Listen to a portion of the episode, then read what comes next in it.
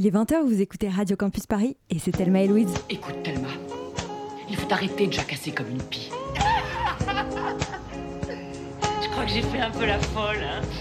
Oh non, t'es folle depuis toujours. Mais là, c'est la première fois que tu peux vraiment t'exprimer à fond. Et une copine géniale. Toi aussi, t'es super, chérie. Thelma et Louise, le road trip sonore et féministe. Bonsoir à toutes et à tous, bienvenue dans ce nouvel épisode de Thelma et Louise. On est ravis de vous retrouver et aujourd'hui on parle littérature. Salut Thelma, alors oui, Duras, Sagan, Ernaud, Beauvoir, Despentes, tous ces noms marquent notre imaginaire. Aujourd'hui on va tenter de comprendre pourquoi ces femmes ont pris la plume et surtout pourquoi d'autres continuent de l'apprendre. Qu'est-ce que ça change d'être une femme lorsqu'on écrit? Existe-t-il une littérature féminine? Quels sont les liens entre féminisme et littérature? On va se pencher sur toutes ces questions. Allez, embarquez avec nous, c'est parti pour un voyage au cœur de l'écriture.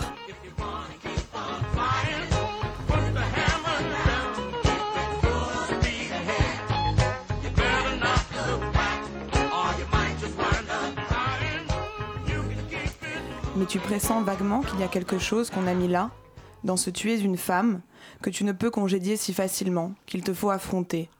Et cette douleur-là qui t'habite et te hante, t'obsède, tu devines, à force de la pratiquer, que tu n'en es pas seul responsable. Oserais-tu penser que peut-être tu en hérites? Venu du fond du monde, porté par tous les discours, ravivé au feu des bûchers inlassables, des brasiers calcinant les chairs, scintillant dans les yeux avides des hommes, cette haine venait d'ailleurs, n'était pas la nôtre. Tu penses à toutes celles avant toi qui l'ont éprouvée. Tu penses à tous ces mots qui ont manqué, et que les femmes se taisent dans les assemblées, et ne pas parler le latin, et la parole confisquée pour l'éternité, et leur, leur propre pouvoir volé. Des voix pourtant bruisent dans le silence. Bonsoir, Louise Schoenzer. Bonsoir. C'était beau. hein. Euh, C'était très beau. Vous venez de nous lire euh, un extrait de votre premier roman, Comme la chienne, euh, publié aux éditions POL. C'est un roman avec une forme explosée, originale, très forte. On va peut-être en reparler tout à l'heure. Et qui croise des différents parcours de femmes, des femmes qui sont victimes de violences, des femmes elles-mêmes violentes. Bref, des femmes qui sont plongées dans des, dans des tranches de vie, euh, parfois belles, parfois douloureuses. Pourquoi vous avez choisi cet extrait ce soir? Alors, euh, cet extrait me semble assez programmatique en fait du roman. Donc euh, là, c'est une de ces voix au-dessus, c'est la voix qui encadre le livre, qui est, on pourrait dire, la voix un peu narratrice et qui guide cette traversée justement du féminin, de l'inconscient collectif. Et donc, ça parle justement de se tuer d'une femme, qui est une assignation hein, et quelque chose qui vous retombe, euh, voilà, un jour sur la gueule quand vous pensez y échapper. Et à partir de là, on, se dit qu'est-ce que ça veut dire se tuer d'une femme? Et qu'est-ce que ça veut dire justement, je dis ce- cette question du, du silence dont on hérite aussi en tant que femme et, euh, et que peut-être justement il y a une certaine forme de douleur qu'on peut éprouver dont on hérite et qui est pas justement forcément individuelle, euh, personnelle, mais bien plutôt justement portée par euh, une structure collective violente qui définit le féminin. Est-ce que vous, vous avez parlé de silence? Est-ce que ce livre, c'est aussi peut-être donner une, voix à des femmes qu'on n'entend pas ou à votre vision des femmes? Euh, alors ma vision des femmes, je sais pas, mais en tout cas donner silence à ce qu'on n'entend pas en général. Est-ce que oui, est-ce que la marche du monde réduit au silence? Est-ce que la littérature aussi a réduit au silence? Euh, Dans ce cas-là, précisément, c'est les femmes. Et bon, il n'y a pas que les femmes qui ont été réduites au silence dans l'histoire de la littérature, pas du tout. Et donc effectivement, euh, c'est une lutte un peu contre ce silence. Et le fait que le, le roman soit fragmenté tient aussi à ça, en fait. C'est vraiment des fragments qui sont arrachés au silence. Euh, est-ce que, est que ces voix justement parviennent à parler ou pas? Et elles parviennent à le faire souvent de façon brève, entrecoupée, et elles parviennent pas à tenir cette parole sur le long terme justement. Donc c'était la forme va avec le fond. Euh, oui, oui, oui, pour moi il n'y a pas d'indissociabilité. Enfin, c'est indissociable la forme et le fond en littérature, oui, bien sûr. Alors, à vos côtés, euh, ce soir, euh, Louise Chenevière, on reçoit Lola Lafont. Bonsoir. Bonsoir. Vous avez euh, publié en, en 2017 euh, votre cinquième roman chez Actes Sud, Merci Mary Patty, un roman qui revient sur un épisode assez extraordinaire de l'histoire américaine que j'ai appris en vous lisant d'ailleurs. C'est l'enlèvement de l'héritière Patricia Hearst par un groupe d'extrême gauche et son ralliement, ralliement ou demi-ralliement à la cause révolutionnaire. On, on ne sait pas vraiment euh, ce qui s'est passé. En tout cas, elle a pris les armes quand même pour braquer des banques, ce qui est assez euh, fou, très romanesque. Alors on a braqué que deux. Hein. C'est c'est déjà pas mal. Hein. Faut On va pas se vanter. C'est une histoire de femme, d'apprentissage, de révolte aussi. Euh, vous allez euh, nous lire euh, un petit extrait tout à l'heure. Mais d'abord, une première question qui s'adresse euh, à vous deux. D'ailleurs, euh, est-ce que vous diriez que votre statut de femme euh, définit ou en tout cas joue sur votre façon d'écrire, Lola Lafont Euh, est-ce que mon statut joue sur ma façon d'écrire? Ou sur la, la façon dont vous choisissez vos sujets, peut-être vos Ah, personnages? C'est très différent. Ouais, oui. c'est très différent. Sur ma façon d'écrire, j'en sais rien, j'en saurai jamais rien. euh, parce que euh, j'écris justement de là où je suis, donc euh, je n'ai pas la possibilité de savoir comment ça aurait été autrement. Sur mes personnages, même réponse, c'est-à-dire oui, évidemment que ça joue, puisqu'on n'invente rien, et que donc euh, on écrit un, roman, puis on pense qu'on en a fait un, un différent du précédent, et en fait on se rend compte qu'on creuse toujours euh, les mêmes sujets, et que et que je j'ai certainement pas les mêmes obsessions qu'un homme euh, parce que j'ai pas vécu ces années-là à une place d'homme. Donc oui, ça joue, mais ça joue comme pour vous. Enfin, je veux dire, euh, ça joue parce que euh, euh, on agit euh, en fonction de la place qu'on occupe. On parle d'un point de vue et ouais, on oui. s'intéresse à des choses qui oui, nous touchent. Oui. Est-ce que vous pourriez écrire un roman avec un. Peut-être que vous l'avez fait, j'ai pas lu tous vos livres, mais un... avec un héros masculin? Eh ben, je n'ai pas fait. Euh, Est-ce que je pourrais? Oui, je pourrais, mais ça m'intéresse pas. C'est-à-dire que ça m'intéresse pas. Je, je, pour le moment. C'est-à-dire, euh, il y a des personnages masculins dans certains romans, et puis euh, j'ai l'impression qu'il y a encore beaucoup, beaucoup de choses à dire euh, euh, en figure littéraire sur les femmes, et, et j'essaye toujours de, quitte à contredire d'ailleurs euh, euh, une certaine euh, image féministe que je trouve aussi étriquée que, Mhm. que le reste. On va hein, en parler dire, voilà. tout à l'heure. Et donc, euh, c'est pas, dans mon prochain roman, il y a des hommes, par exemple, mais Ah. ils sont satellites d'une femme. Hmm. Donc, je, je pense que quand même, euh, j'ai envie de remplir encore de, de beaucoup de personnages féminins. Et vous, Louise Parce que je, je crois, en lisant des articles, etc., que vous disiez que à la base, c'était pas du tout le livre que vous aviez en germe, en fait. C'était pas ça que vous vouliez écrire en premier lieu. Euh, oui, oui. Peut-être il y a dix ans, c'était pas votre idée du roman. Ouais, en fait, moi j'écris depuis que je suis ado, quoi. Et euh, c'est vrai que je me suis toujours identifiée à des hommes, euh, simplement parce que c'est ce que ma- la culture classique m'a enseigné. Et que mon premier roman que j'ai écrit quand j'avais 20 ans, c'était un personnage masculin qui s'appelait Louis. Et là, pour moi, c'était impossible, en fait, d'imaginer à ce moment-là euh, que le personnage principal pouvait être une femme. Et ça, c'était il y a 6 ans. Et il y a eu un peu une révolution depuis. Et euh, dans ce livre-là, comme la chaîne, bah, il n'y a pas d'hommes, ou à part quelques cadavres peut-être. Mais, mais euh, donc effectivement, là, ça a été un peu différent. votre, Le titre de votre livre, est-ce que vous pouvez nous dire d'où ça vient? Ouais, comme la chienne, c'est donc c'est un titre qui est assez brutal. Hum, C'est un titre qui est extrait d'une citation de Sade, qui est la femme doit être comme la chienne, comme la louve, elle doit appartenir à tous ceux qui veulent d'elle. Euh, voilà. Et euh, donc ça dit une certaine euh, ouais, une dimension sexuelle, sexualisante aussi. Il a été facile à trouver, ce titre? Non, non, non. Il y a eu de- plusieurs titres avant. Il y a notamment la brisure pour dire justement le sentiment d'être brisé par une certaine violence. Et aussi dernière nouvelle de l'infâme, euh, voilà, avec l'hypothèse que les femmes sont justement quelque chose d'infâme qu'on doit taire, qu'on ne doit pas manifester. Et puis finalement, euh, il est venu. J'ai eu un peu peur au début de ce titre, de le trouver un peu violent. Et puis Oui, il est violent, il sonne comme une insulte, Ouais. mais je pense qu'il réussit son Oui. objectif. non, mais il- en tout cas, il donne, euh, il donne envie de, de vous lire. Euh, en préparant cette émission, on s'est dit qu'on ne pouvait pas euh, ne pas parler de Virginia Woolf, euh, qui a été quand même un petit peu pionnière dans la réflexion sur la littérature et sur les femmes. Du coup, elle écrit en 1929 euh, dans son livre Une chambre à soi que pour qu'une femme accède à l'écriture, au processus créatif, il faut au moins disposer de quelque argent et d'une chambre à soi, c'est-à-dire une indépendance financière et aussi une indépendance intérieure, ou du moins un espace pour écrire. Euh, Est-ce que vous pensez qu'aujourd'hui, cette assertion qui date quand même d'il y a un siècle quasiment, euh, est encore vraie? Lola Lafont sans, évidemment, elle est vraie. euh, donc, on parle toujours des- de l'écriture. hein. Oui. Euh, elle est vraie. euh, c'est quand je parle avec des, des amis auteurs, autrices, elles sont très nombreuses à, à ne pas avoir de, de bureau ou de pièce à elles. Et, et moi, j'ai une pièce depuis même pas un an. Et ça change tout? Oui, ça change tout. Ça change tout parce que euh, c'est un lieu euh, inviolable, c'est un lieu euh, qui est complètement dédié à l'écriture. Il ne se passe rien d'autre. Il n'y a pas de, de, de, repas, il n'y a pas de voilà, il n'y a pas.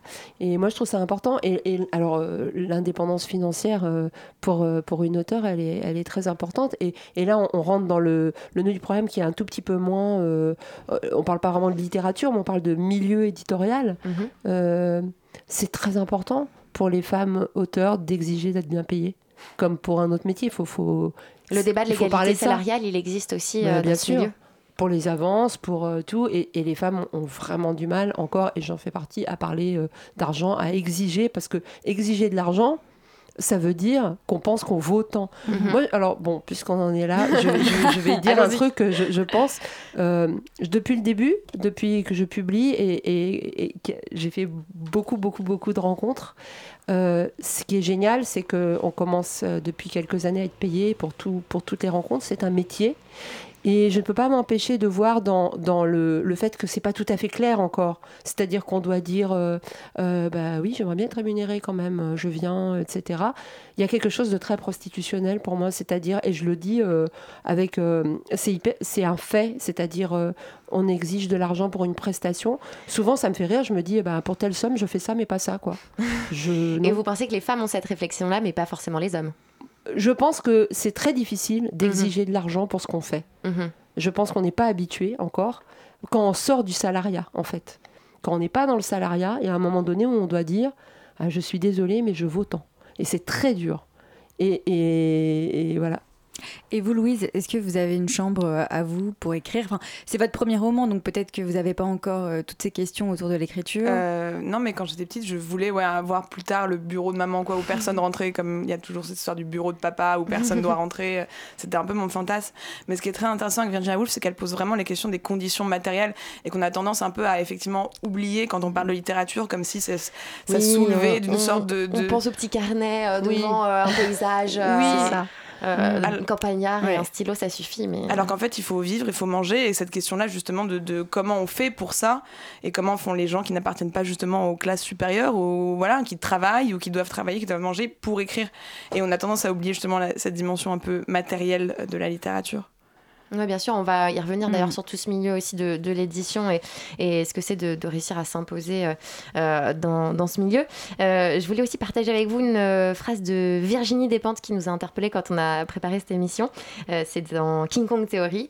Elle dit Être complexé, voilà qui est féminin. Effacer, ne pas trop briller intellectuellement. Bavarder est féminin, tout ce qui ne laisse pas de traces et vous deux, vous avez choisi de laisser une trace, d'écrire. Euh, est-ce que euh, vous avez l'impression de transgresser en, écrivant, en étant une femme qui écrit? Bah, incontestablement, la, place d'écrivaine, c'est une place virile dans la société mm. encore. C'est-à-dire que oui, comme vous dites, c'est quelque chose euh, qui peut sembler... c'est présomptueux dans un sens, c'est-à-dire ce que je vais vous raconter a une importance j'estime que ça a de l'importance, qui est une phrase folle. C'est-à-dire que, évidemment, pendant l'écriture d'un roman, euh, la moitié du temps est passé à se dire mais, pourquoi je, comment je peux oser faire ça? Comment je, euh, est-ce que vraiment euh, ça, voilà, est-ce que c'est tellement important que ça doit être écrit? Et puis la pensée, enfin en tout cas dans mon cas, la pensée s'efface parce que l'écriture c'est tout à fait autre chose que de penser qu'on écrit quelque chose d'important et pour qui et comment. Euh, c'est parce qu'on a. Vous ne pensez pas à l'après, vous pensez uniquement à, à, écrire. Ouais. Et à un moment donné, il faut être dans une inconscience. Euh, bah oui. C'est mieux si on veut publier un jour. Oui. est-ce que, est que vous aviez l'impression de transgresser avec Comme la chienne? Est-ce que ça a été un moment de transgression pour vous et est-ce que vous y avez pensé en l'écrivant? Euh, ce qui a été transgressif pour moi, c'est de manifester comme ça brutalement le, féminin. Oui, bien sûr. Après, cette question de la virilité, les, femmes qui écrivent ont toujours été associées effectivement à, la, masculinité. Barbé Doréville disait les femmes qui écrivent ne sont pas des femmes, ce sont des hommes et ratés. Et ça a toujours été ça. En fait, il y a une sorte de scission entre la possibilité de, créer et la possibilité de procréer, en fait. Et on a toujours dit que les, femmes, justement, qui qui, euh, ne, pouvait pas euh, enfanter. Et ça, c'est la grosse scission qui se fait là-dessus. Et on veut que les femmes enfantent, en fait. Donc on ne veut pas qu'elles créent. C'est un peu une décision. Oui, parce qu'un livre, c'est comme un enfant, en fait. C'est enfin, souvent une métaphore qu'on fait. C'est ah, accoucher de quelque chose, en fait. Oui, oui. Je pense pas que. Je, suis désolée, j'interviens, mais. Oui, allez-y. Euh, je pense pas qu'on dise aux auteurs comment, va, comment va ton dernier bébé. Je moi, quand on me dit ça sur un de mes romans, je, je regarde derrière moi, je sais pas de quoi on me parle, quoi. Un, un roman, c'est pas un bébé. Euh, c'est pas un enfant. C'est-à-dire qu'effectivement, tout ce qui sort d'une femme n'est pas lié à l'enfantement. Mais ça arrive vraiment régulièrement quand vous Ah, dites mais tout le temps? Ouais. ça Incroyable. Ah oui. Comme quoi, on est toujours envoyé Sur à ce l'accouchement, rôle. ouais, Ouais, bien l'accouchement était difficile. Lola Lafont, vous nous lisez un extrait de Merci Marie Petit Oui. Euh, vous emménagez avec le groupe et c'est merveilleux. On prépare la cuisine et les rassemblements, on partage l'amour et les livres. Ensemble, tout est possible, mais rien n'est garanti ni sûr. La maison commune est un havre où l'on prend le temps de choisir comment exister. On créera un espace moral dans un monde immoral. Tard dans la nuit, autour de grandes tablées, elles se poursuivent, ces joutes entre amis. Bien sûr, vous n'en saisissez pas toutes les subtilités car vous vous affairez. Hey Jean, fais-nous un bon café, s'il te plaît. Vous allez et venez entre la cuisine et la pièce où on s'enthousiasme sur un tract à rédiger. Les mégots s'accumulent dans le cendrier. Il faut laver les tasses abandonnées sur le plan de travail, sortir le chien, oublié dans un coin qui trépigne. À voir la mine déçue de Violaine, vous comprenez qu'elle trouve ceci bien trivial, en comparaison d'un monde à réinventer, n'est-ce pas? Elles ne sont que des ménagères frustrées, celles qui se plaignent de toujours s'y coller aux tâches quotidiennes. Lorsqu'elles s'en ouvrent au collectif, elles sont accusées de saper l'énergie du groupe, de rompre le rêve. Mais de quel rêve s'agit-il que ces jeunes hommes défendent avec l'ardeur de propriétaires, enjoignant aux spectatrices de réintégrer leur place? Le show continuera avec ou sans elles? Révolutionnaires, ceux qui hiérarchisent les libertés et ne voient pas la contradiction tragique qu'il y a entre leur dire et leur faire cette condescendance pour celles qu'ils décrètent coincées comme on parle d'une machine ou du tiroir d'un meuble qui refuserait de s'ouvrir Heureusement qu'ils sont là pour apprendre aux femmes à être libres. Que Violaine les questionne toujours, ceux qui prétendent l'émanciper en parlant plus fort qu'elle. Ceux qui racontent l'histoire à sa place. Ce sont les pires. Et le tour de vaisselle est un sujet essentiel. Merci beaucoup Lola Lafont. C'est un passage que j'ai beaucoup aimé euh, dans votre livre et qui euh, renvoie euh, d'une part euh, à la voix dont parlait Louise Chenevière et au silence, c'est-à-dire ne pas laisser parler les autres à votre place, et aussi à une critique du milieu militant qui Oui. affleure beaucoup dans votre livre et qui à cet endroit-là est, est particulièrement fort et je trouve ça intéressant parce qu'il n'y a pas de manichéisme, c'est-à-dire euh, quelles que soient les causes, même si elles sont justes, même si elles sont humanistes, même si euh, parfois elles euh, donnent envie de, se jeter dans la bataille, eh bien, euh, en fait, il faut quand même continuer à dénoncer quand il y a du sexisme, quand il y a des inégalités. Et ça, vous le, vous le dites bien. Est-ce que c'est vous qui dites ça, Lola Lafont, ou est-ce que c'est juste votre personnage? Ah bah c'est un petit peu comme, euh, comme tout, c'est un peu les deux. Vous savez, mon slogan préféré, vraiment, euh, de là je me dis, là, à, à l'âge que j'ai aujourd'hui, mon slogan préféré, c'est un sexiste de droite égale un sexiste de gauche. C'est- J'en suis là, quoi. Je, je me dis que là, bon il... ouais, je Mais pense surtout c'est que dans l'actu, euh, oui, c'est- voilà. oui, c'est quelque chose ouais. beaucoup. mais c'est ça, mais c'est récent. C'est récent Ouais. quand même. Enfin, je veux dire, euh, y a ça fait partie de vos grosses déceptions? Ça fait partie. C'est pas une déception parce que c'est triste une déception, mais ça fait partie de de, de, mes, de mes surprises un peu naïves peut-être, oui, euh, de mes surprises. dans le milieu militant, il y a encore beaucoup, beaucoup de travail à faire. C'est Bah oui. Ah, euh, mais ça c'est évident. Et c'est vrai qu'à gauche, en plus, on se targue de donner des leçons, euh, notamment sur le féminisme. On l'a vu avec Denis Baupin qui pose avec du rouge à lèvres pour défendre les femmes, etc. Donc en plus, on va dire de la droite, je trouve qu'il y a une hypocrisie quand même, parce que c'est des gens qui s'emparent de ces sujets-là au quotidien, qui vont porter une parole féministe publiquement et qui, euh, dans leur parti ou dans leurs euh, associations, euh, eh Bah, ben, ce qui est- sont pas du tout exemplaires. Ce qui est compliqué, euh, bah, je ne sais pas si c'est vraiment le sujet, mais ce qui est compliqué, mais qui est très intéressant en même temps. Moi, j'aime bien quand les idées euh, se, se voient un peu rudoyer. J'aime bien avoir pensé des choses, être obligé de penser autrement. Ce qui est compliqué, c'est quand vous avez un t-shirt euh, marqué féminisme à monoprix. Parce que euh, euh, on peut se dire d'un côté, comme on entend, c'est super parce que le mot euh, se répand, l'idée circule, machin. On a tout sans ça. cesse ce débat dans cette Euh, émission. Oui, non, mais Ouais. bah, parce qu'il existe, Ouais, c'est vrai. Et d'un autre côté, on peut se dire, ben non, parce que c'est une idée euh, qui, ne, qui ne peut pas être vendue et c'est une idée profondément révolutionnaire. Et puis, Et donc, et puis voilà, aussi, Monoprix probablement fabrique ses vêtements en Inde, dans des pays qui, exploitent les femmes, les enfants. bien Donc, euh, Ben oui. Alors on va revenir, euh, ouais, on va revenir au, au sujet de l'écriture. J'ai le sentiment d'avoir à écrire certaines choses parce que moi seule en suis dépositaire. Et c'est ces choses-là qui, qui m'ont traversée. Je pense jamais qu'elles me soient absolument singulières, qu'elles me soient personnelles, qu'elles me soient profondément intimes au sens de c'est à moi, je ne dois pas les dire. Au contraire, je suis dépositaire, c'est-à-dire qu'elles m'ont elles me sont arrivées, ce sont des choses que j'ai vues. Euh, j'ai déjà parlé de, donc de ce premier monde dont je suis issue, qui m'a donné une vision, une vision des choses qui est très certainement différente de celle que j'aurais eue si j'étais née euh, dans la bourgeoisie, dans un milieu, dans un milieu cultivé. Et cette, cette vision-là, j'en suis redevable, je crois, quelque part.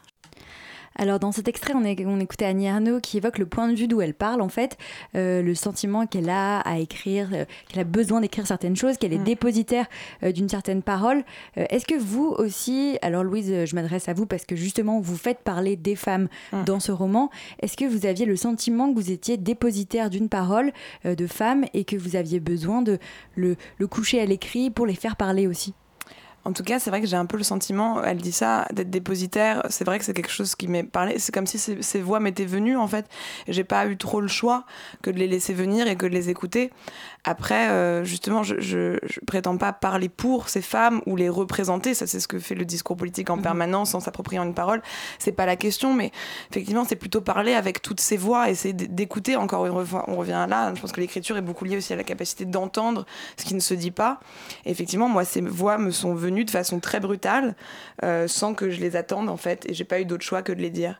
Et parfois, j'ai un peu le sentiment de pas vraiment être euh, l'auteur ou l'autrice, je sais pas, de ce livre mais que j'ai pas eu le choix en fait. C'est effectivement une nécessité de dire ça. Est-ce que c'est venu de d'expérience, du réel, ou c'est euh, quelque chose euh, qui, qui est plus une somme de de différentes choses?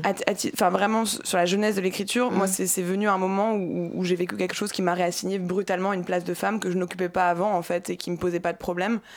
Euh, il y, a des, y a des choses qui dépendent, Ali, dans, son, dans King Kong Theory, il y, y, a des moments où vous vous sentez salement femme, voilà. Et même quand vous pensez que c'est pas un problème, et eh ben parfois le monde vous dit, voilà, t'es une femme. Et, effectivement, il y a quelque chose qui m'est arrivé qui a fait que, bon, je me suis dit, peut-être, euh, c'était pas tout à fait la même chose que d'être un homme ou une femme aujourd'hui, euh, en termes de construction sociale, de violence, et donc euh, peut-être de, de, de, il fallait dire ça, cette, cette chose-là, effectivement. Et du coup, est-ce que vous pensez que tout est, on peut tout dire? Est-ce qu'on peut tout dire en littérature? Est-ce qu'on peut tout dire en écriture?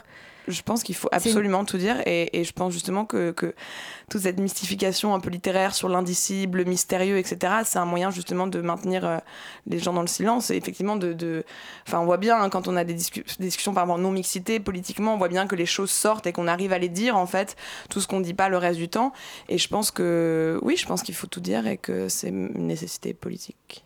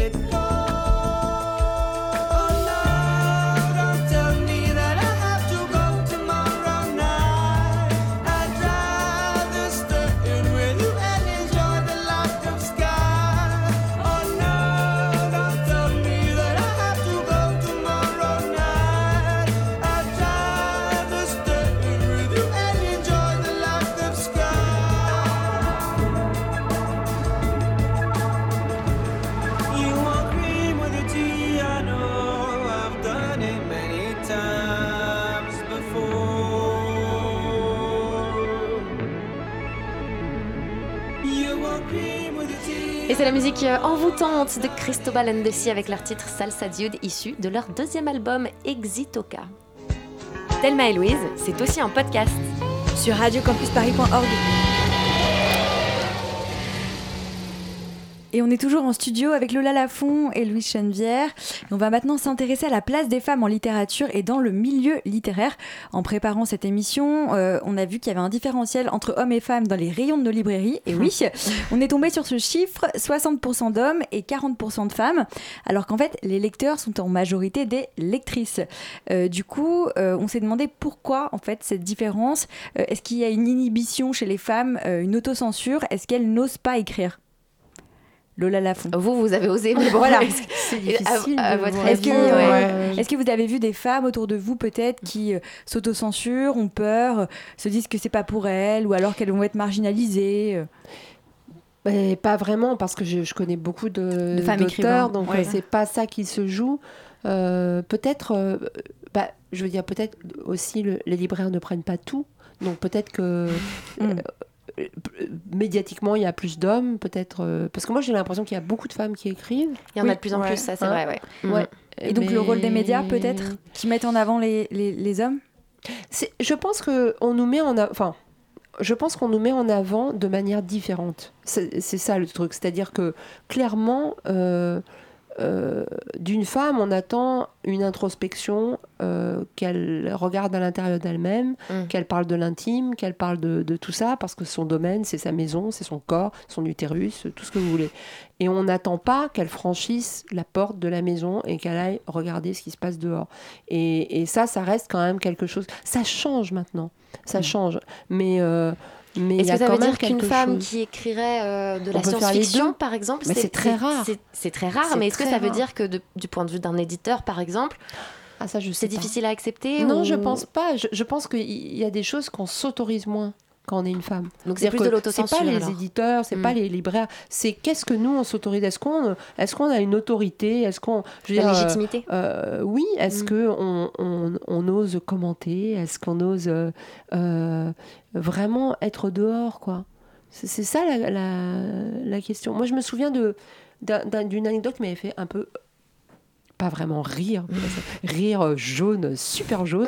C'était au moment de la sortie de la petite communiste, un, un journaliste qui m'avait dit Ah, c'est c'est vraiment étonnant, on dirait que c'est un homme qui l'a écrit. Ah oui? Et il a voulu me faire Et un qu'il- compliment, hein, Ah oui, je pense. bien sûr. Et parce que ça parlait qu'il de politique. dire? Parce qu'il y avait beaucoup de politique et euh, j'étais bon, euh, je, voilà, mais euh, c'est intéressant. Que, que- c'est intéressant, pas tellement qu'il l'ait pensé, mais qu'il me l'ait dit. Qu'il se soit dit, ça va lui faire plaisir. Oui, qui pense que ce soit un compliment. euh, Est-ce que euh, on va aussi parler du, du- de la place des femmes dans les programmes, parce qu'on parle de littérature aussi au sens euh, de l'histoire et de ce qui fait euh, notre, notre culture. Euh, Est-ce que vous savez, grosso modo, la part des femmes dans les programmes littéraires à l'école? Je 5%. vous pose une- Ouais.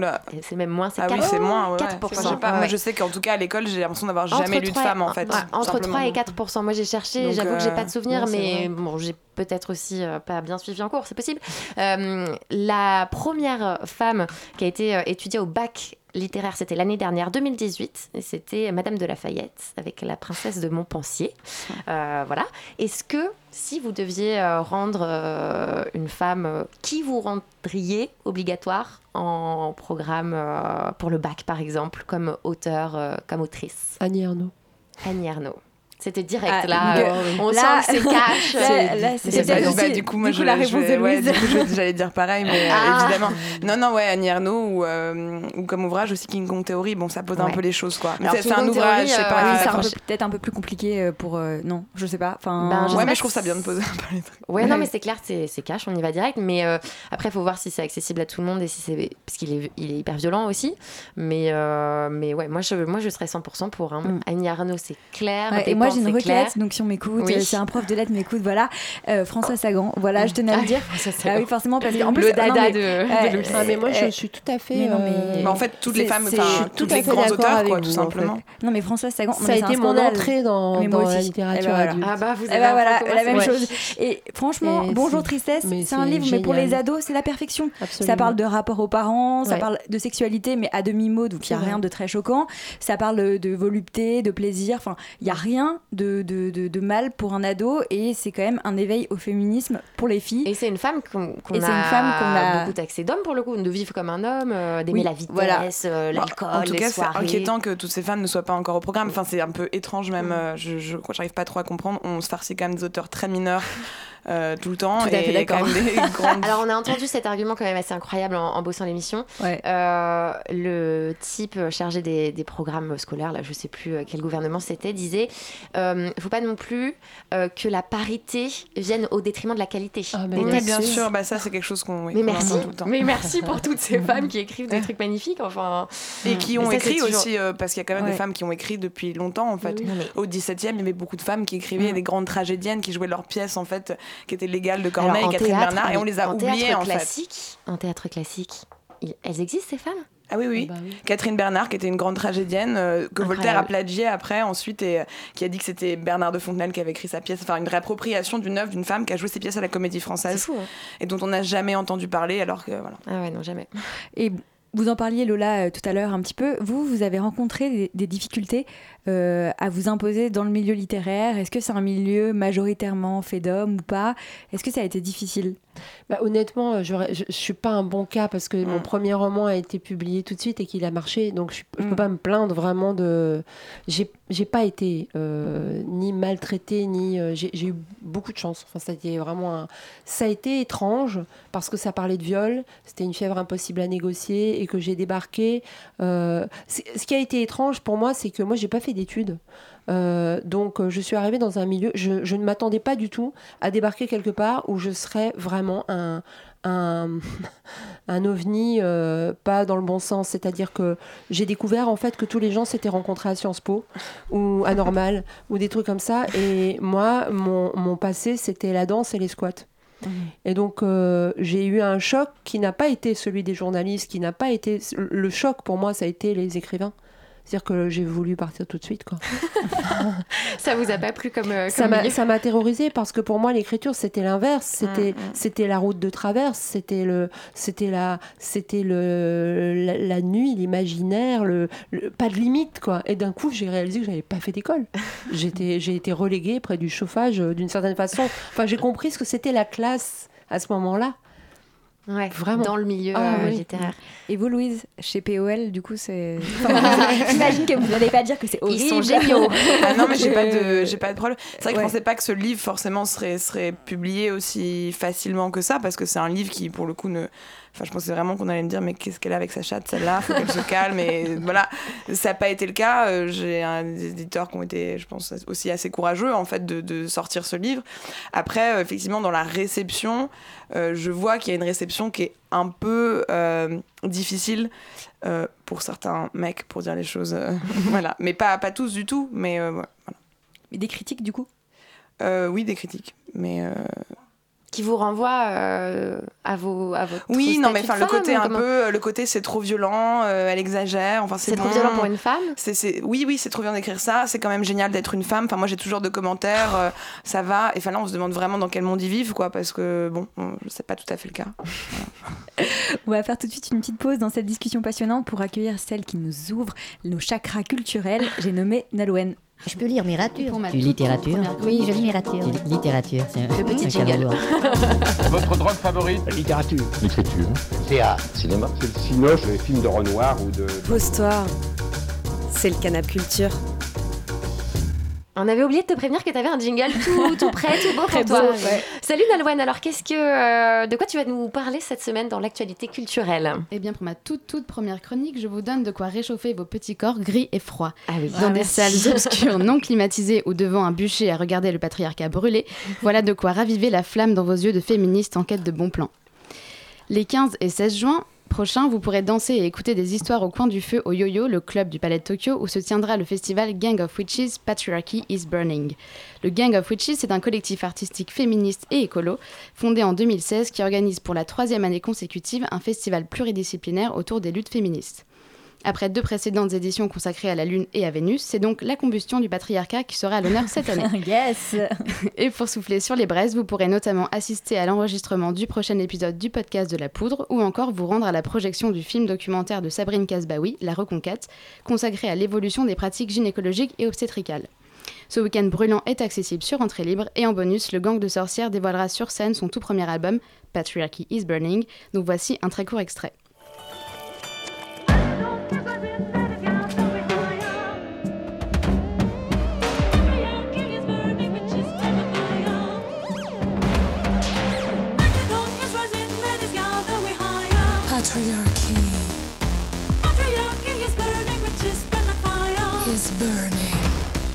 Et mon deuxième bon plan du mois de juin, c'est le FFF. La Fédération française de foot. Eh bien non, pas la Fédération française de football, mais le Festival du film de fesses. Euh, Sobrement, mieux. sobrement intitulé Pleine Lune pour son édition 2019. Le FFF, qui se déroulera du 27 au 30 juin prochain, c'est plus d'une trentaine de films érotiques diffusés dans les cinémas mythiques du quartier latin, afin de redonner ses lettres de noblesse au genre et d'explorer la pluralité des désirs et leur portée politique. C'est l'occasion de découvrir des films jamais ou si peu sortis en salle qui dessinent des visions différentes et subversives des sexualités. C'est au tarif normal des cinémas et accessible avec une carte d'abonnement illimitée. Et mon tout dernier bon plan, celui que vous attendiez toutes et tous. On veut aller regarder les matchs du mondial Yeah. Voilà donc mes conseils pour suivre les Bleus de Corinne Diacre dans les meilleures conditions. Bon, d'abord, vous avez le stade, puisque quelques billets sont encore en vente pour les matchs de groupe et les huitièmes de finale. Le site fonctionne très mal. Il faut le dire. Le site Hier, fonctionne on a très très mal. essayé pendant J'ai- une heure. J'ai essayé aujourd'hui, ça fonctionnait très bien. Eh ben on est, on est bête, alors je ne sais pas. Euh, mais donc, si comme moi, vous préférez avoir le loisir de boire à volonté en, regard- le- en- en regardant le match, voilà une short list des bars sympas qui, les diffusent. D'abord, le combat. Le bar à cocktail chic le plus féministe de Paris vous accueille rue de Belleville pour voir Eugénie Le Sommer et ses coéquipières mouiller le maillot en dégustant vin naturel et cocktails surnaturels. L'autre bar qui diffuse tous les matchs du mondial, c'est le Villageois, petit troquet à la terrasse ombragée emplie de chaleur humaine, où vous pourrez en bonus jouer aux fléchettes pour la troisième mi-temps. Et enfin, la mutinerie, unique bar queer féministe autogéré de la ville, vous offre sa convivialité et surtout sa table de billard comme tribune confortable pour regarder les Bleus gagner la Coupe du Monde. Et oui, on espère en tout cas. Yes. Lequel de ces conseils euh, préférez-vous. Moi, j'ai un petit faible pour le gang de witches quand même. euh, Patriarchy is burning. et puis le mondial, bien sûr. Vous allez regarder le mondial, euh, Lola Lafont et, et Louis Chenevière Euh, Moi, non. C'est pas obligé. hein. je sais pas, je, je- Faut pas se forcer. Ouais. Mais je- en fait, moi, j'aime beaucoup le surf féminin. Ah ouais. Mais euh, je sais que c'est moins, euh, C'est c'est moins, moins, populaire, euh, ouais. mais C'est moins j'aime la En mode. France, c'est vrai qu'on n'est Ouais. pas Mm. très surf. J'aime non beaucoup les compétitions de. Eh bien, on surf. note. Ouais. Pourquoi Donc pas s'il y avait un Ouais, pour mondial de été. surf là, il n'est pas maintenant. voilà. Pensez-y. Oui. Et Louise, le foot, non? Ah non, ouais, le foot, Clairement non. pas. Ah, pas du tout. No way. bon, bah, on aurait essayé. C'est pas grave.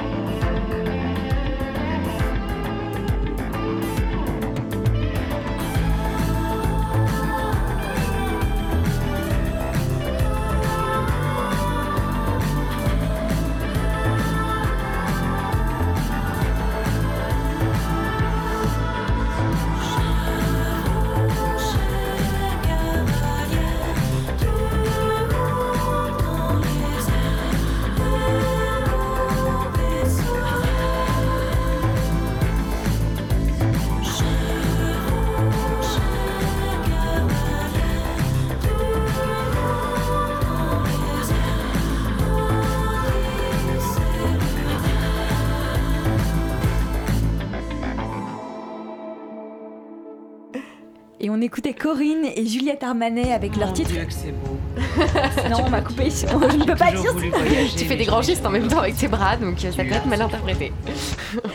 Du coup, je désannonce cette chanson qui était magnifique, la plus belle chanson de Thelma et Louise. J'aurais quand même envie de, Voilà. de citer quelqu'un qui a dit dans ce studio qu'on aurait dit du vieux Mylène Farmer. Mais attention, c'était un compliment. Lola Lafont s'est dénoncée du coup. On écoutait Corinne et Juliette Armanet avec leur titre Épopée solaire. Alors Corinne, c'est la nouvelle révélation de la variété disco-pop française. Voilà, elle a sorti son premier EP en 2018, Fille de ta région, une nana à suivre. Et on n'a plus de virgule. Et du on n'a plus de jingle, du coup, mais c'est pas grave, on continue.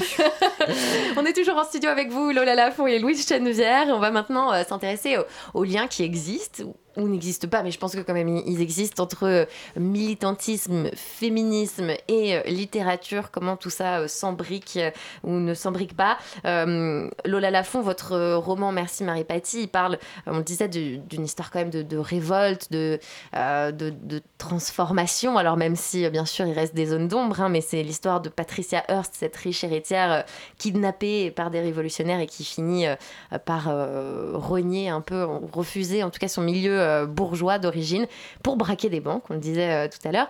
C'est aussi la révolte d'un autre personnage, Violaine, qui euh, est une jeune fille très rangée au début du livre Mhm. et qui, au contact de cette universitaire américaine un peu fantasque, va comme ouvrir les yeux sur un monde qu'elle ne connaissait pas ou auquel elle s'intéressait pas des masses d'ailleurs. Est-ce que c'est ça que vous avez cherché à faire, déconstruire et euh, c'est ça, déconstruire les visions du monde qu'on a euh, en fonction de notre milieu, en, fonction de... euh, c'est ça que vous avez voulu montrer. Est-ce que votre livre, il veut aussi nous faire, nous, nous déconstruire lecteurs? Alors, c'est important pour moi que l'écriture, elle ne veuille rien Ouais. sur Ouais, les lecteurs. C'est-à-dire parce que c'est ça qui me... euh, pour moi, écrire, enfin bon, euh, voilà, euh, c'est c'est pas quelque chose qui est chargé d'une intention, d'un Mm. message et tout ça. C'est vraiment quelque chose euh, auquel je tente de résister plus ou moins bien parce que j'ai commencé par des trucs très très euh, frontaux, très militants. Ouais. J'étais très imprégnée de ça. Et puis en même temps, je pense qu'il- que c'est intéressant quand, quand c'est un petit peu de côté, quand c'est un peu ailleurs, quand ça n'indique pas avec une grosse flèche euh, comme ça.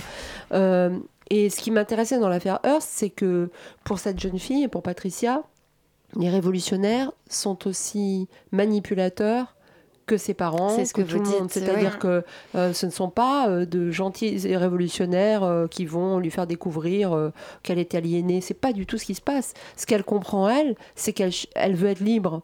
Mais d'eux aussi, c'est-à-dire qu'ils la rhabillent de la même façon, ils la déguisent euh, comme les parents la déguisent. Ils l'enferment dans quelque ils chose de l'enferment différent. aussi. Et de la même façon, Violaine, puisque vous parliez du personnage de la jeune fille, elle est quand même trimballée par euh, une féministe un peu gauchiste Elle qui, fait un peu, voilà, elle et- fait un peu pitié, Violaine. Euh, moi, elle m'a. Moi, je sais pas. Elle m'a beaucoup touchée. Moi, j'aime bien ce genre de jeune fille, en Je fait. l'ai beaucoup, je l'ai beaucoup aimée. Je me suis beaucoup identifiée à elle. Et au bout d'un moment, je me suis dit, mais en fait, ouais, elle s'est fait rouler dans la farine un peu, Violaine, parce que j'ai l'impression qu'elle a comme euh, renié euh, la- l'avenir tout tracé qu'on lui promettait ses parents, qui était chiant comme la pluie, Oui, disons-le. Euh, une école de secrétariat bilingue, bon. et, euh, et au final, elle paraît vouloir se lancer dans quelque chose de, de plus grand. Elle paraît avoir, oui, une ambition, admirer cette femme qui voyage à travers le monde, qui et, et au final, bah, elle reste dans sa petite ville. Tout le Oui, monde se moque elle- d'elle. Elle reste, euh, géographiquement, elle reste au même endroit, mais c'est la seule qui arrive à convertir l'histoire de Patricia Hearst dans une pratique vers les autres. C'est elle qui prend les enfants autour d'elle et qui leur, leur fait des cours de philo un petit peu, qui parle de réappropriation, qui parle de liberté. Donc pour moi... Mais est-ce qu'elle est heureuse, Violaine? Euh, elle le sera. D'accord. C'est l'idée. Mais je, moi, j'ai l'impression que effectivement, vous, elle se fait rouler dans la farine parce qu'une rencontre si bouleversante, elle a deux faces, quoi. Et que quand on est bouleversé par une rencontre, euh, on est aussi mis par terre parfois. C'est bouleversant dans tous les sens. Vous, Louise Chenevière, vous écrivez au début de votre roman Tu recules devant le nous, car tu sais sa tyrannie, qu'aucune douleur ne se partage, sauf à mentir, et tu voudrais sortir du mensonge. Ouais. Euh, Est-ce que ça veut dire que vous ne croyez pas dans le nous militant? Euh, ça veut dire que nous militants, il est, il est utile dans la pratique militante et, nécessaire parfois, mais effectivement, le risque, c'est toujours qu'il est un peu excluant. C'est-à-dire quand on définit un sujet du militantisme, on définit le, le sujet femme, en fait, il y a toujours une dimension exclusive. C'est-à-dire le sujet de la révolution, ce sont les femmes. Bon, c'est toujours un peu excluant. Donc, effectivement, après, euh, je dissocie vraiment justement la question du militantisme de la question de la littérature. Et je pense que ce qui est intéressant, c'est que la littérature, elle permet une communication qui n'est pas aliénante, qui ne totalise pas dans un nous, justement. C'est une communication des singularités, une communication des expériences. Et comme disait Lola, euh, je j'ai pas du tout envie que ce soit une littérature à message ou une littérature militante ou que ce soit un livre qui soit réduit à un livre féministe. C'est pas là que ça se passe. Et moi, j'aime beaucoup Monique Wittig. Et Monique Wittig, qui est donc une lesbienne euh, révolutionnaire et qui a écrit de la littérature et qui a écrit des textes qui sont regroupés dans la pensée straight. Et elle dit très bien ça, elle dit qu'il ne faut pas justement que la littérature soit un geste militant, soit un geste illustratif et se réduise justement à n'être qu'une qu'une littérature de minoritaire, mais qu'en fait, parler depuis ce statut de minoritaire doit permettre de l'exploser et de le partager. Elle, elle dit carrément l'universaliser. Moi, ce serait plus partager ce statut de minoritaire. Est-ce que ça veut dire que vous vous retenez en quelque sorte de, de- de trop donner un message? Parce que j'ai l'impression que quand on est personnellement... euh, quand on a des convictions personnelles euh, et qui, qui, qui transparaissent dans un livre, militantisme. c'est l'inverse en fait. Je pense. Enfin, pour vous. C'est-à-dire J'en sais rien, mais On dit j'imagine que dans le processus créatif, Mm. euh, le fait de justement pas s'enfermer avec une étiquette militante, ça Mm. vous laisse la liberté d'aller là où vous voulez aller. Oui, puis surtout, Ouais. je sais pas, j'ai écrit un roman. Euh, Voilà. Lola fait des romans, on fait pas des essais ou des. Peut-être que j'en ferai un jour, hein, c'est Ouais. possible que je réfléchirai à la question du féminisme, euh, voilà, Mhm. dans un essai, mais c'est pas du tout la même type de littérature, enfin d'écriture Mhm. en fait. Donc je sais pas, ça se joue pas sur le.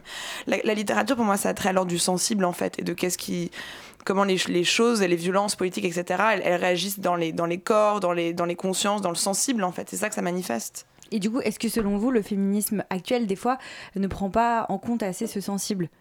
Que je trouve, je trouve enfin, c'est compliqué comme, comme question, et en même temps, je trouve que votre roman, il dit ça pour moi. Enfin, il montre qu'en fait, cette pluralité euh, une- et cette explosion mentale qui peut exister face à tout type d'événements euh, qui peuvent arriver aux femmes, euh, des fois, c'est complètement enfermé dans un discours militant. Vous voulez dire peut-être la, le- la dimension de trouble et la De dimension trouble, la- de complexité, effectivement. Oui, parce qu'en fait, le militantisme exige une. une- Enfin, l'action militante exige de, savoir ce qu'on dit, d'où on Mm. parle, une clarté, c'est une, clarté, question d'action. Voilà. Alors qu'en fait, ce que la littérature explore, c'est plutôt le trouble. Et ce que vous dites tout à l'heure sur vos personnages, c'est que c'est- on sait pas bien, quoi, s'il faut les plaindre, s'il faut. Donc voilà, c'est cette dimension-là, c'est qu'en fait, dans la vie, on sait, on sait pas bien où on est. Cette Et- ambivalence, elle Ouais. existe en littérature. Elle existe et elle est euh, effectivement si on part si on part par exemple d'un sujet que effectivement j'ai beaucoup traité qui est le viol, euh, le, le- le féminisme, le militantisme ne peut pas se permettre La euh, même la chose. même chose qu'on peut se permettre en littérature et qui est j'ai envie de dire Mm. qui est au cœur pour moi pour moi alors c'est pas du tout une vérité mais qui est au, au cœur de, de ce que ça a de, de, de terrible c'est-à-dire que euh, moi j'oserais jamais dire euh, d'un point de vue politique euh, certaines choses que je peux écrire sur, sur ce sujet euh, parce que euh, comme, comme tu disais le, le- la politique exige une version Claire. claire des événements et un peu efficiente. on, ne peut Mm. pas en réalité c'est-à-dire que là je suis en train de, de travailler sur un roman où la victime est un peu coupable ou la coupable est Mhm. un peu victime mais c'est ça la Ouais, c'est ça, ça, la qui réalité, qu'on oui. peut pas traiter Ouais. jamais la police ne pourra le traiter, jamais la, la justice ne pourra le traiter. Le viol conjugal, ça n'est que ça, ça n'est que des choses compliquées, Mm. ça n'est que des choses qu'on ne peut pas dire. Et, et- et- et bien sûr que la- le, le- le- le féminisme peut s'en emparer, mais euh, je, je pense qu'il faut. Les ambiguïtés sont, sont hyper importantes. Et, d'ailleurs, je ne euh, sais voilà. pas si vous aviez assisté à cette scène entre Angot et euh, Sandrine Fournier, Ouais. qui pour moi représente exactement le, le- euh, ouais, oui, voilà, Oui. Euh, le, le débat qu'on est en train d'avoir ici. C'est-à-dire qu'elle défendait une vision littéraire d'un événement, l'inceste, etc. Et qu'à côté, elle a eu une vision politique. qu'il y a eu un moment un choc des deux Oui. mondes et que ça n'était pas forcément expliqué, mais c'était ça pour moi Oui, en tout on- cas. moi, j'étais, j'étais choquée qu'on, bâche comme ça Christine Angot parce que, quoi, elle n'a pas la bonne carte de victime, en fait? C'est une autre victime.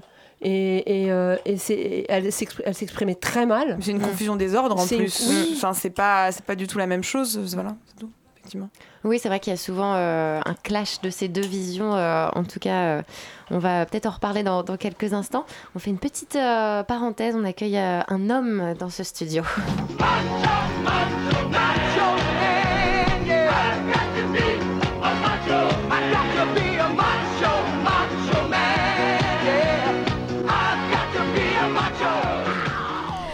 Salut Mathieu.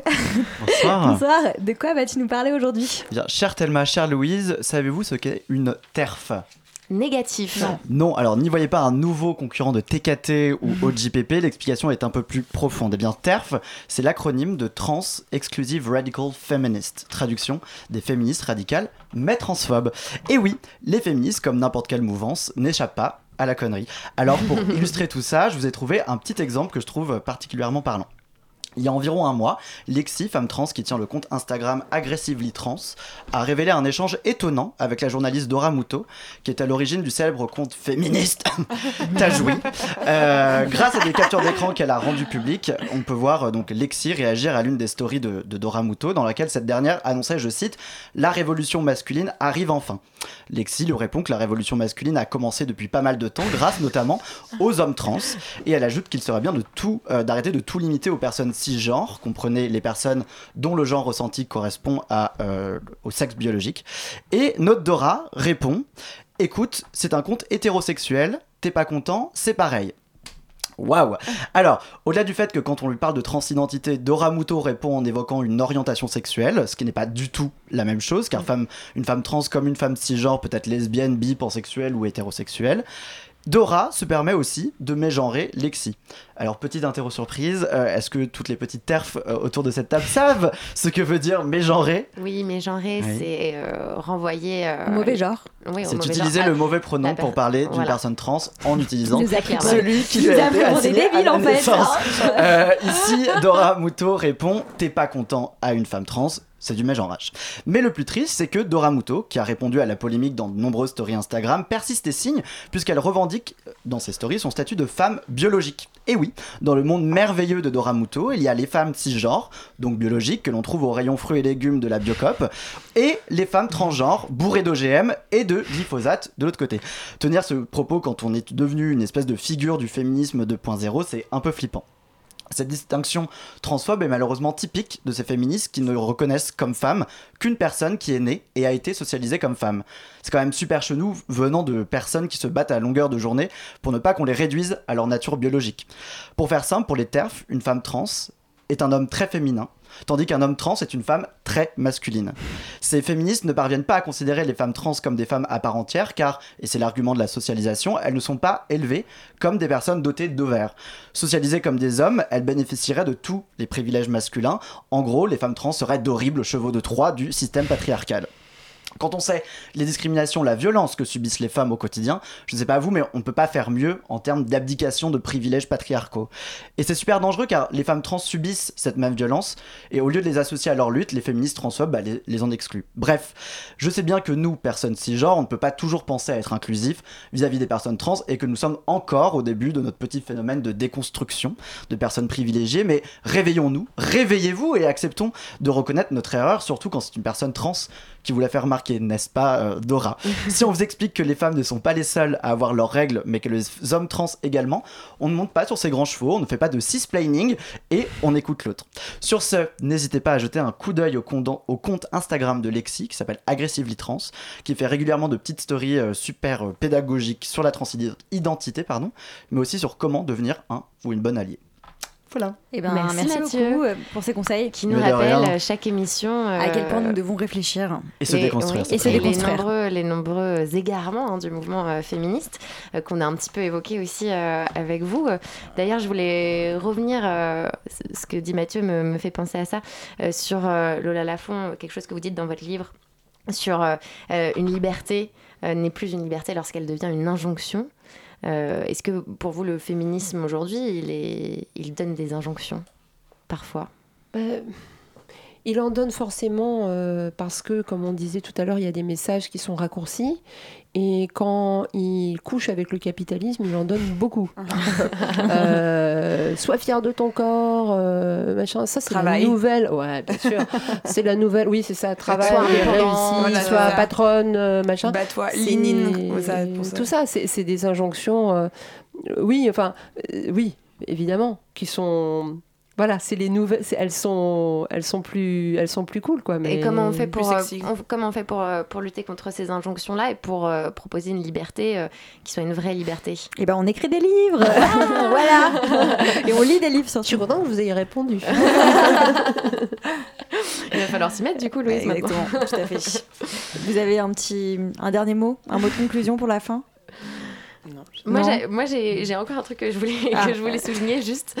Euh, c'est encore dans votre livre, Lola Lafont. Vous dites la neutralité n'existe pas. Euh, Est-ce que vous êtes d'accord avec, euh, avec ça toutes les deux, Louise?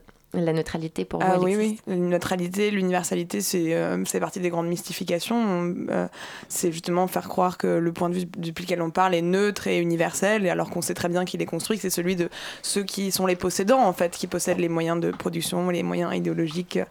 Donc euh, non, ça n'existe pas. C'est ça, il faut en prendre conscience. Donc vous avez la, la sensation d'avoir choisi un camp ou d'avoir... euh, Oui, c'est ça, choisi un camp en, en prenant la parole comme vous l'avez fait dans votre livre? Euh, un camp, je sais pas, non, parce que même je parlerais. Un quand on parle de neutralité, euh, ou je sais pas, moi j'imagine un champ de bataille avec des camps qui s'affrontent. Hum, ouais, moi je le vois pas tout à fait comme ça parce que là on revient sur ce nous un peu justement euh, totalisant Mhm. et non il s'agit plutôt de faire exploser toutes ces catégories là Mhm. pour moi et euh, de les réduire en miettes et de passer à autre chose quoi. Bon, on va essayer de faire ça. Ouais. Lola Lafont, euh, pas de neutralité alors pour vous. Ah oui, non, Jamais. la neutralité n'existe pas, c'est impossible. C'est, vous savez, c'est comme, euh, c'est comme euh, dans la danse, justement. Enfin, je veux dire, on est toujours en train de pencher d'un côté ou d'un autre. L'équilibre, c'est pas comme, un, comme un, un- une marionnette qu'on peut planter dans le sol. C'est pas une. Voilà, c'est. Et même. On, on penche, quoi. On penche. C'est, c'est super bien de pencher. Mm. Moi, je suis tout le temps la- ma propre avocate du diable. Ouais. Je, change, je me questionne un peu tout le temps sur ce que je pensais évident euh, la veille. Et ce que la- vous dites aussi, c'est que le silence n'est pas neutre. Oui. Ne rien euh, dire. euh, mon obsession, je- pour, pour euh, répondre à Louise, enfin pour euh, continuer cette conversation et, et, et clore, c'est mon obsession. Enfin, on parlait de quand, moi, c'est le depuis, le- c'est le silence. Ouais. C'est-à-dire, c'est vraiment, euh, pour moi, c'est ça la base à détruire. C'est c'est le truc depuis toujours, c'est les, les, les personnes qu'on n'entend pas, c'est ce qu'on ne peut pas dire, c'est ce qui n'est pas entendu. Voilà. Si je devais résumer un truc, c'est c'est ça mon obsession. Bah, je pense qu'on a bien rompu le silence euh, Ouais. aujourd'hui euh, pendant une heure. Merci à toutes les deux, Lola Lafont et. Louise Chenevière, d'avoir accepté notre invitation. Oui, on rappelle que le roman de Louise Chenevière, comme la chienne, est disponible en- en librairie, tout comme le vôtre, Lola Lafont. Merci Marie Paty. Alors courez les acheter pour cet été, vous allez adorer sur la plage, on vous les conseille vivement. Et on remercie aussi euh, nos deux chroniqueurs ainsi que notre queen réalisatrice, queen des platines, Tiffany. I've seen some things. People